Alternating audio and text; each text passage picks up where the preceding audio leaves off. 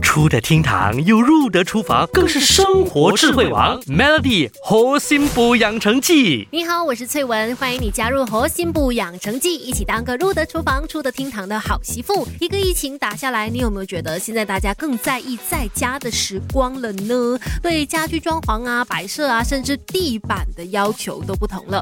以前家里可能就是大理石、洋灰啊、瓷砖等等的地板，但现在更多人喜欢给家里添加木质地板，踩上去舒适，看上去舒心，整个住家氛围呢也特别的温馨。但是哦，照顾还有清洁木质地板可就没那么简单了。如果方法不对的话，那你的木质地板寿命也不久哦。今天就来一起学习照顾木质地板的方法，尤其是实木地板。那木材质呢最怕遇到水，千万不要动不动就拿湿湿的拖把呢去清洁。正确的方法应该是，如果地板上有灰尘啊、毛发啊，直接用吸尘器来吸，或者是运用除尘纸啊、静电拖把来去把脏污去除。如果非不得已沾到食物、颜料或者是其他难清除的污渍，在用水清洁之后呢，就要立刻用干布来擦拭，避免水分让实木腐化或者是发霉。而且在擦的时候呢，也一定要记得顺一个方向哦，避免来回擦，要不然就会刮伤地板。